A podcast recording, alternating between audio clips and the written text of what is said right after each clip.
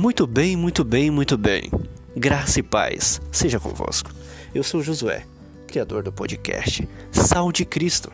Isso mesmo, pitadas da palavra de Deus para dar gosto para essa vida. E o nosso tema de hoje é uma pergunta: e a nossa fé? A nossa leitura bíblica se encontra no Evangelho de Lucas, capítulo 8, versículos 22 ao 25. Mas não iremos ler. Se você quiser nos acompanhar, abra sua Bíblia e leia esse capítulo maravilhoso, a qual fala que Jesus acalma a tempestade. E no versículo 25, que é o versículo chave, é uma pergunta direcionada a você, ouvinte. Onde está a sua fé? Nesse texto, Jesus revela seu poder sobre a tempestade e seu domínio sobre a natureza. Naquela situação, seus discípulos não sabiam o que fazer. Estavam todos apavorados. Jesus tranquilamente passava-lhes calma e confiança, enfrentando e acalmando a tempestade. Jesus nos pergunta até hoje, em meio às nossas provações: onde está a nossa fé?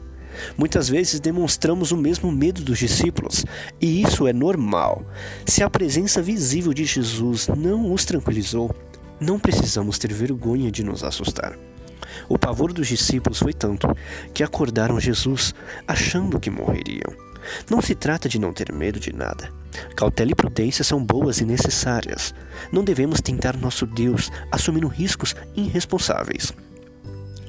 Uma fé sadia é aquela que sempre confia na providência divina e é vencedora. Não abandona o barco dos nossos problemas antes que a tempestade termine. Ela é feita de esperança e bom senso. É deixar Jesus agir em nossa vida da maneira dele e não da nossa, pois esta é enganosa e egoísta.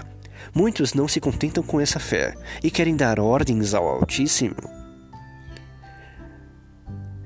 Uma fé linda e maravilhosa para Deus e para a insatisfação do diabo é passarmos por batalhas espirituais e não desistirmos do caminho do Senhor.